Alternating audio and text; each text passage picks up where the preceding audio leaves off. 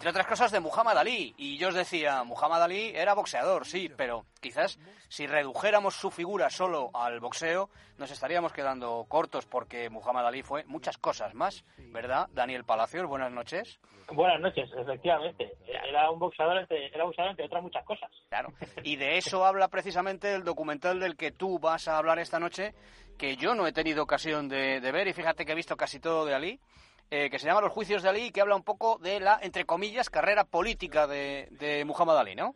Eh, sí, claro, es que el otro día, pues eh, viendo, como tengo que ver los, el documental este de último baile de Michael Jordan, cada, cada semana tengo que ver capítulos nuevos, porque no, no están todos de una vez, pues hay uno de los capítulos donde se dedica a, un poquito a poner en duda pues la, capacidad de Michael Jordan, aparte de su capacidad deportiva y comercial, pues su implicación no en la comunidad afroamericana y, lo desvinculado que estaba, ¿no? Porque incluso llegó un momento que en, unas elecciones en Carolina del Norte, pues él en vez de apoyar al, al, candidato al candidato demócrata, que era un afroamericano, eh, pues no se pronunció y dijo una frase muy mítica que se ha quedado él como, como un manchón eh, para muchos que, que, le ponen un componente político a todo de los republicanos también compran zapatillas, ¿no? Entonces mucha gente dice que que a, Michael Jordan le falta ese componente de, compromiso con el con la comunidad afroamericana como tenía por ejemplo Muhammad Ali y que, y que se recuerda a base de aparte de, ser un grandísimo deportista por ese compromiso que tenía con con, con, los, con la comunidad negra de Estados Unidos. No, sé si me estás, me estás diciendo esto y, y, sobre la marcha estoy reflexionando acerca de eso y no sé si estoy muy de acuerdo con quienes criticaban a, a Michael Jordan por, en, el caso concreto que tú apuntabas, no apoyar al candidato eh, demócrata porque fuera de color. Yo creo que a la gente hay que votarla por sus cualidades, por sus capacidades, no por el color de su piel o por su tendencia sexual, ¿no? O por su... Claro, eh, claro, el comentario posterior de Jordan quizás no fuera afortunado, ¿no? Eso de los republicanos también compran zapatillas, porque da la sensación de que si estás apoyando al candidato republicano es porque compra zapatillas de, de Michael Jordan, ¿no? Pero votar a alguien por el, por el color de su piel, pues no tiene mucho sentido. Quizás si lo tuviera más, quizás si lo tuviera más Dani en la época de Muhammad Ali, ¿no? Efectivamente. Luego es que, eh, claro, eso yo cuando cuando cuando estaba viendo la serie esta documental del último baile, pues la reflexión que hacía Michael Jordan pues era era muy acertada, porque decía, vamos a ver, yo eh, en vez de tener una declaración pública de apoyo al candidato demócrata, eh, no hice tampoco un apoyo de, en, público al, candidato republicano, porque el, candidato republicano era un, candidato bastante conservador, de estos que pues que no ve la homosexualidad y ese tipo de cosas que ya sabes que los candidatos republicanos mm, muchos son liberales, que son más liberales que el persona de izquierda, pero luego otros son muy, conservadores, son muy como mucha cosa antigua. Entonces él dijo, él dijo que él, él no dejaba de ser un deportista, un jugador de baloncesto, que es lo que se le da muy bien, y que meterse en asuntos políticos que cree que él piensa que no era de su incumbencia, dice que su, opinión política eh, no tendría que ser importante. Y creo que tiene razón. tendría razón eh, adoptando esa postura y tendría razón el deportista que, y ahora vamos a hablar de uno que se implicó bastante, dijera, bueno, pues yo aprovechando mi proyección eh, deportiva, voy a utilizarla para eh, apoyar o eh, mostrarme proclive a una serie de ideas con las que estoy de acuerdo, ¿no? Tan de acuerdo estoy con uno como con otro. Claro, entonces yo al, hacer la comparación, porque en el documental automáticamente hace la comparación con, con Muhammad Ali, porque Muhammad Ali es otro de los grandes deportistas de la historia del deporte americano, bueno, el americano y, del mundo, es por muchos considerados el mejor boxeador de la historia, lo comparan con el mejor jugador de de la historia, ¿no? y, hacen esa comparación de, compromiso político y social, ¿no?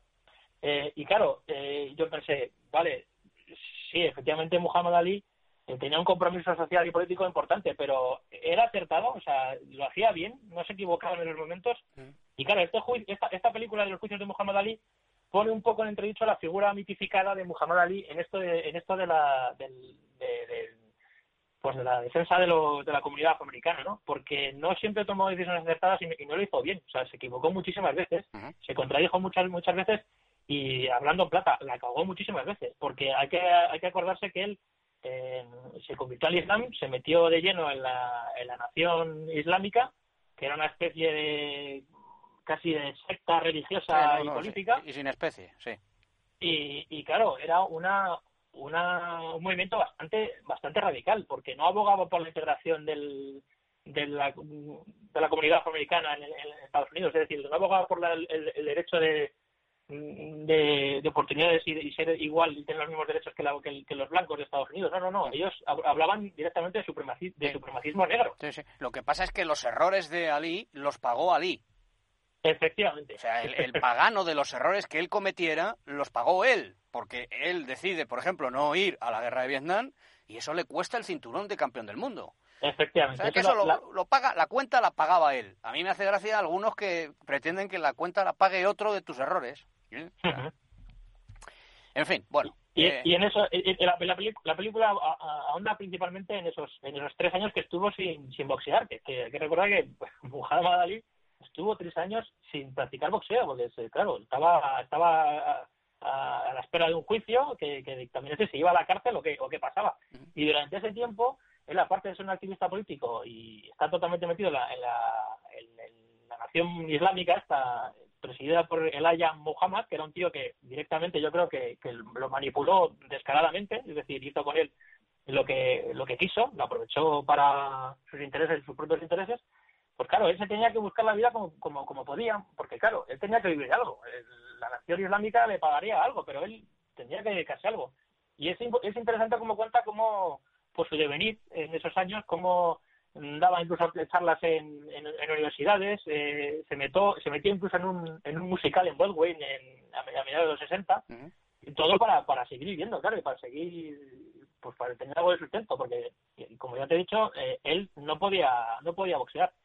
Entonces, e-, está curioso cómo, y además con bastantes documentos de la época, vemos al propio al, propio Muhammad Ali en la época, pues hablando de sus, de sus charlas políticas, básicamente, y, viendo todas estas cosas de, del supremacismo negro, de, considerar a todos los blancos como demonios, pero decía constantemente como el, los blancos son el enemigo y son y son son demonios y, y, mi lucha es contra contra vosotros y sobre todo la extinción de la, de la sociedad. Él abogaba por una separación de blancos y negros, es decir, los blancos por un lado y los negros por otro. O sea, era, eh, algo...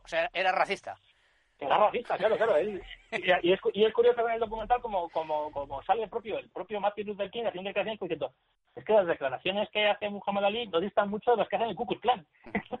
Pero desde, desde el otro lado del espectro, nosotros aquí abogamos por una integración total y una igualdad de derechos de, blancos y negros. Y, pero Muhammad Ali no reclamaba eso. Claro, eh, es curioso cómo, cómo ahora se ve, la, figura de Muhammad Ali eh, está totalmente idealizada y, y, esa época reivindicativa, que era está bastante idealizada, eh, pues tenía bastantes componentes, unos componentes muy, muy turbios y muy oscuros. Y, sí, sí, perdón. Mira, lo, lo, vimos ahí soltando una charleta, Muhammad Ali. And one half pounds, the former Olympic light heavyweight champion, Cassius Clay. Clay. And his opponent from Denver, Colorado, Charles Sonny Liston. Liston. Bueno, eso sí era un espectáculo, ¿eh? Era un espectáculo dentro y fuera, ¿eh? Sí, sí, esto es el combate, el mítico combate contra, contra Sonny Liston, que fue como realmente cuando cambió su carrera, porque hasta ese momento era un boxeador prometedor y, y un tío muy bocaza, un tío muy lenguaraz. era casi más conocido, aparte por, su, por ser una promesa del, del, boxeo, bueno, porque el tío no, no callaba, o sea, no paraba. Era, cantaba bien, cantaba muy bien, y eh, hacía poemas. Y uno de los poemas más famosos suyos es Poema a mí mismo. O sea, se puede ser se puede ser más mouriñista que Muhammad Ali. Claro. difícil, difícil. Pues claro, hasta que no ganó a Sonny Liston no se le empezó a, no, se le empezó a considerar como, como lo que era, como un grandísimo boxeador. Y el documental habla sí que habla un poco de los precedentes de Muhammad Ali, cómo él consigue la medalla de oro en, en los Juegos Olímpicos de Tokio, creo que fue en el año 60, y, y, hasta que consigue ser campeón del mundo, campeón del mundo de los pesos pesados contra Sonny Liston en el año 64, creo, con solo 22 años.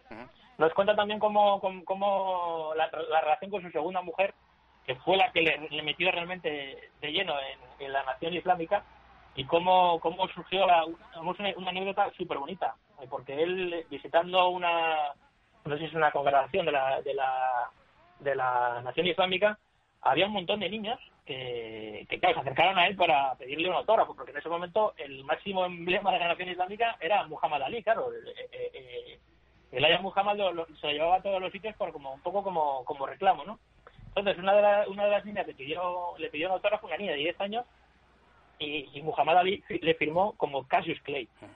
Y entonces la niña cogió el, autógrafo, se lo rompió en la, en la, en la, cara y le dijo, eh, hasta que no me firmes con tu, con tu auténtico nombre y no con tu nombre de esclavo, no te tomaré en serio. Y en ese momento fue como le, le, cambió el chip a, a, Muhammad, a Muhammad Ali, por entonces Cassius Clay, y fue cuando empezó la, esto de tener que cambiar eh, de cambiarse el nombre. Lo curioso es que esa niña de 10 años luego posteriormente se convirtió en su mujer. Esa niña que le rompió el, autógrafo en la cara, está contado muy bien contado en, la, en, la, en, el documental. O sea, primero le rompió el autógrafo y luego le rompió el corazón. Y luego le rompió el corazón, sí. Luego, poco tiempo tiempo después, cuando la niña era adulta, él se acercó y, a partir de ahí empezaron a tomar eh, eh, tuvieron una relación y bueno, y tuvieron, tuvieron, tuvieron cuatro hijos. Además, fue ella también, junto con el Aya Muhammad, el, líder de la Nación Islámica, la que, la que le metió de lleno en la, lucha política y en la lucha religiosa. Fue la que, cuando él tenía dudas de, si realmente al final eh, ir a la llamada del ejército, a, hacer el servicio militar o ir a Vietnam, él decía, bueno, pues voy a hacer como yo, Luis, que él al final fue, fue, al, fue al ejército y al final no, no entró en combate, simplemente todo una instrucción y demás. Mm. Y la mujer fue la que dijo, no, no, no, no, no, no, tú tienes que renunciar, pase lo que pase. Y, tragándote lo que, te, lo que te tengas que tragar. O sea que veamos que, que Cassius Clay Muhammad Ali, toda esa apariencia que tenía de, ser un tío decidido y muy echado para adelante, tenía muchísimas, muchísimas dudas y era un tío muy manejable. y eso está muy, y está muy bien que lo cuenten en el documental, que es que, muchas veces esas cosas no se cuentan. que se llama Los juicios de Ali. Sí. Los juicios, los juicios de Muhammad Ali. Juicios de Muhammad Ali, ¿Y que podéis verlo dónde, Dani Palacios? Pues está en Amazon Prime. Y si no tenéis Amazon Prime, no tenéis Amazon Video, eh, está, gratis, está también gratis, lo he encontrado en Vimeo, la plataforma esta de vídeos, que es una plataforma como YouTube. Ahí está gratis también, lo podéis ver. He talks a great deal and brags indeed of a muscular punch that's incredibly speedy. The fistic world was dull and weary. With a champ like Liston, things had to be dreary. Then someone with color, someone with dash, brought fight fans a running with cash. Decía, decía, decía Lee, decía, soy rápido, soy muy rápido, muy rápido. Cuando estoy en la habitación del hotel, me levanto de la cama a darle al interruptor de la luz para apagarla y cuando vuelvo a la cama todavía está encendida. Era, era, un genio, era un genio, era, un genio irrepetible. Muy bien, pues hemos dado un repaso a la figura de, Muhammad Ali en ausencia de Jaime Ugarte. No sé cómo va a sentar esto a Jaime Ugarte, que usurpemos un poco su, su espacio, pero, chico, se, ha, apropiado de ello Dani Palacios. Sin avisar, Jaime ha sido, ¿eh? Sin avisar. Yo no he tenido nada que ver con esto, ¿vale? Muy bien. Eh, ¿Qué tal el confinamiento? ¿Cómo lo llevas? Uf, cada día un poquito más harto, ¿eh? estoy, deseando volver, estoy deseando volver allí a veros a todos, a ver si volvemos, a, volvemos a, la, a, la, a, la, nueva normalidad. A ver si... No, no, ¿Qué miedo me da esa palabra? No, no, no, no, a la normalidad. Queremos volver a la normalidad. A la normalidad. A la normalidad de Marlasca yo no quiero volver. Yo, esa no la quiero. Yo quiero mi normalidad. Devolvedme mi normalidad. ¿eh? Correcto. Muy bien. Eh, un beso. Dani Palacios, cuídate. un abrazo. Hasta luego. El primer palo con Juanma Rodríguez.